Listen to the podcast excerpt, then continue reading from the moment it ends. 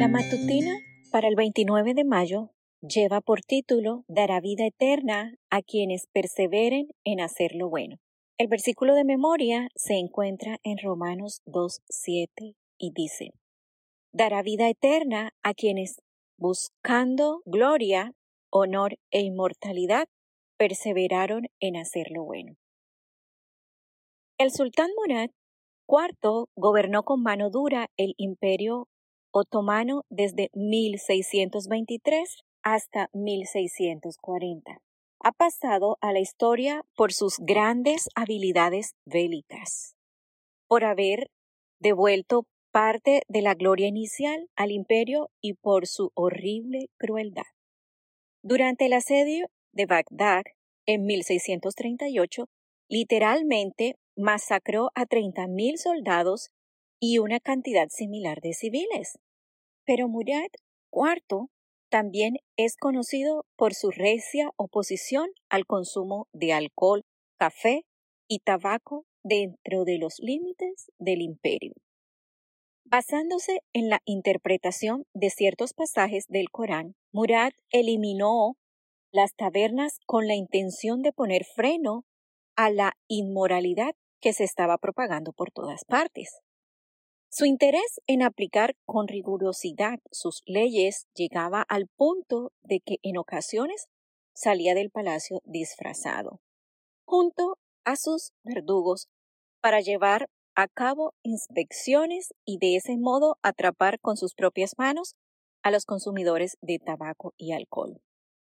Luego los ejecutaba y exponía sus cadáveres a la vista de todos, para que supieran lo que les esperaba si desobedecían.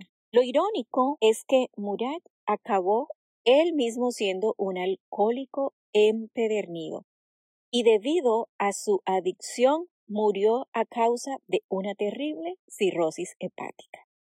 Murad IV aplicaba inclementemente la ley del consumo de alcohol a los demás, mientras él se sentía libre de consumir cuanto alcohol como quisiera, sin sentir por eso que debía sufrir ninguna consecuencia.